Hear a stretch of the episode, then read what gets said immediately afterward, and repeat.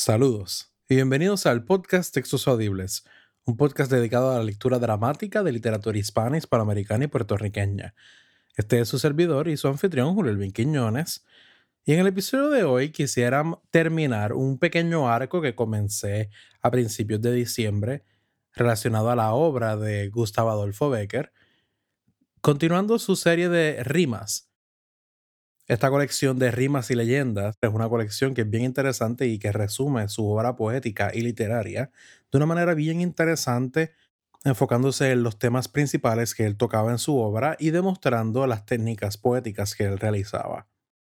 Y así continuamos al episodio de hoy, con la continuación de su colección Rimas. Rima 58. No sé lo que he soñado en la noche pasada. Triste, muy triste debió ser el sueño, pues despierto la angustia me duraba. Noté al incorporarme húmeda la almohada y por primera vez sentí, al notarlo, de un amargo placer henchirse en el alma. Triste cosa es el sueño que llanto nos arranca, mas tengo en mi tristeza una alegría sé que aún me quedan lágrimas. Rima 59. Al brillar un relámpago nacemos, y aún dura su fulgor cuando morimos. Tan corto es el vivir. La gloria y el amor tras que corremos, sombras de un sueño son que perseguimos. Despertar es morir. Rima 60. ¿Cuántas veces al pie de las musgosas paredes que la guardan oí la esquila que al mediar la noche a los maitines llama? ¿Cuántas veces trazó mi triste sombra la luna plateada junto a la del ciprés que de su huerto se asoma por las tapias? Cuando en sombras la iglesia se envolvía de su ojiva calada, cuántas veces temblar sobre los vidrios vi el fulgor de la lámpara aunque el viento en los ángulos oscuros de la torre silbara, del coro entre las voces percibía su voz vibrante y clara. En las noches de invierno, si un medroso por la desierta plaza se atrevía a cruzar, al divisarme el paso aceleraba. Y no faltó una vieja que en el torno dijese a la mañana que de algún sacristán muerto en pecado acaso era yo el alma. A oscuras conocía los rincones del atrio y la portada. De mis pies las ortigas que allí crecen, las huellas tal vez guardan. Los búhos, que espantados me seguían con sus ojos de llamas, llegaron a mirarme con el tiempo como a un buen camarada. A mi lado sin miedo los reptiles se movían a rastras. Hasta los mudos santos de granito creo que me saludaban. Rima 61. No dormía. Vagaba en ese limbo en que cambian de forma los objetos, misteriosos espacios que separan la vigilia del sueño. Las ideas que en ronda silenciosa daban vueltas en torno a mi cerebro, poco a poco en su danza se movían con un compás más lento. De la luz que entra al alma por los ojos, los párpados velaban el reflejo, mas otra luz del mundo de visiones alumbraba por dentro. En este punto resonó en mi oído un rumor semejante al que en el templo vaga confuso al terminar los fieles con un amén sus rezos. Y oí como una voz delgada y triste que por mi nombre me llamó a lo lejos y sentí olor de cirios apagados, de humedad y de incienso. Entró la noche y del olvido en brazos caí, cual piedra en su profundo seno. Dormí y al despertar exclamé, Alguien que yo quería ha muerto. Rima 62. Primera voz. Las ondas tienen vaga armonía, las violetas suave olor, brumas de plata la noche fría, luz y oro el día, yo algo mejor. Yo tengo amor.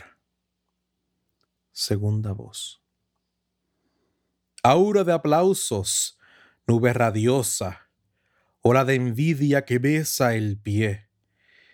Isla de sueños donde reposa el alma ansiosa, dulce embriaguez la gloria es. Tercera voz. Ascua encendida es el tesoro, sombra que huye la vanidad. Todo es mentira, la gloria, el oro.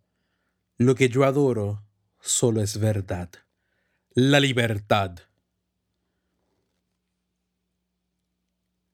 Así los barqueros pasaban cantando la eterna canción, y al golpe del remo saltaba la espuma y heríala el sol.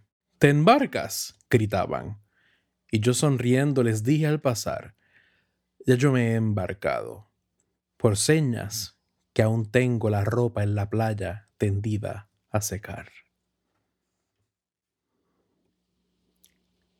Rima 63 Cerraron sus ojos que aún tenía entreabiertos, taparon su cara con un blanco lienzo, y unos sollozando otros en silencio, de la triste alcoba todos se salieron. La luz que en un vaso ardía en el suelo al muro arrojaba la sombra del lecho, y entre aquella sombra veíase a intervalos dibujarse rígida la forma del cuerpo. Despertaba el día y a su albor primero con sus mil ruidos despertaba el pueblo.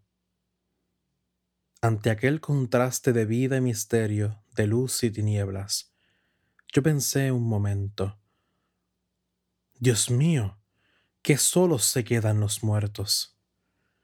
De la casa, en hombros lleváronla al templo, en una capilla dejaron el féretro. Allí rodearon sus pálidos restos de amarillas velas y de paños negros. Al dar de las ánimas el toque postrero, acabó una vieja sus últimos rezos, cruzó la ancha nave, las puertas gimieron, y el santo recinto quedóse desierto. De un reloj se oía compasado el péndulo y de algunos cirios el chisporroteo, tan medroso y triste, tan oscuro y yerto, todo se encontraba que pensé un momento, Dios mío, que solos se quedan los muertos. De la alta campana la lengua de hierro le dio volteando su adiós lastimero. El luto en las ropas, amigos y deudos, cruzaron en fila formando el cortejo. Del último asilo, oscuro y estrecho, abrió la piqueta el nicho a un extremo. Allí la acostaron, tapiáronle luego, y con un saludo despidióse el duelo. La piqueta al hombro el sepulturero, cantando entre dientes, se perdió a lo lejos.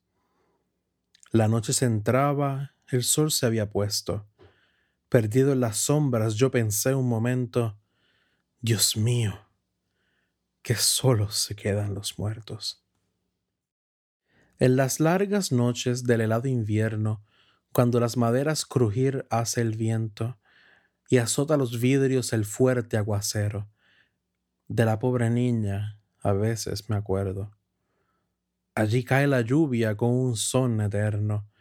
Allí la combate el soplo del cierzo.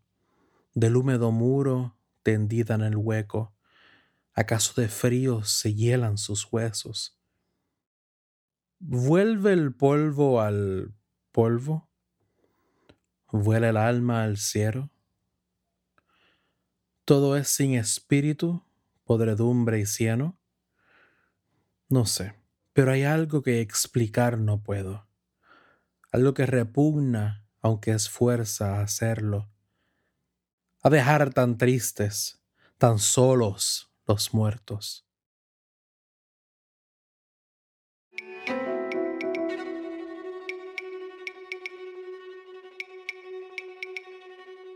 Aquí hemos llegado en el episodio del día de hoy. Quiero darle muchas gracias por sintonizar a ustedes, la audiencia, y quisiera invitarlos a que de igual forma, como digo todas las semanas, si le interesa y si le gusta el proyecto de textos audibles y quisiera ver más proyectos similares, quisiera ver más extensiones del mismo, riegue la voz a las personas que ustedes creen que les va a interesar el podcast.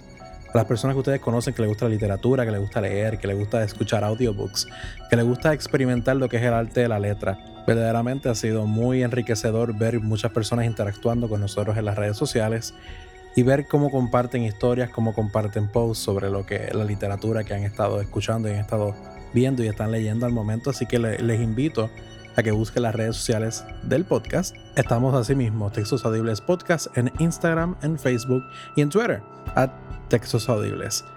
De nuevo, muchas gracias y será hasta la próxima.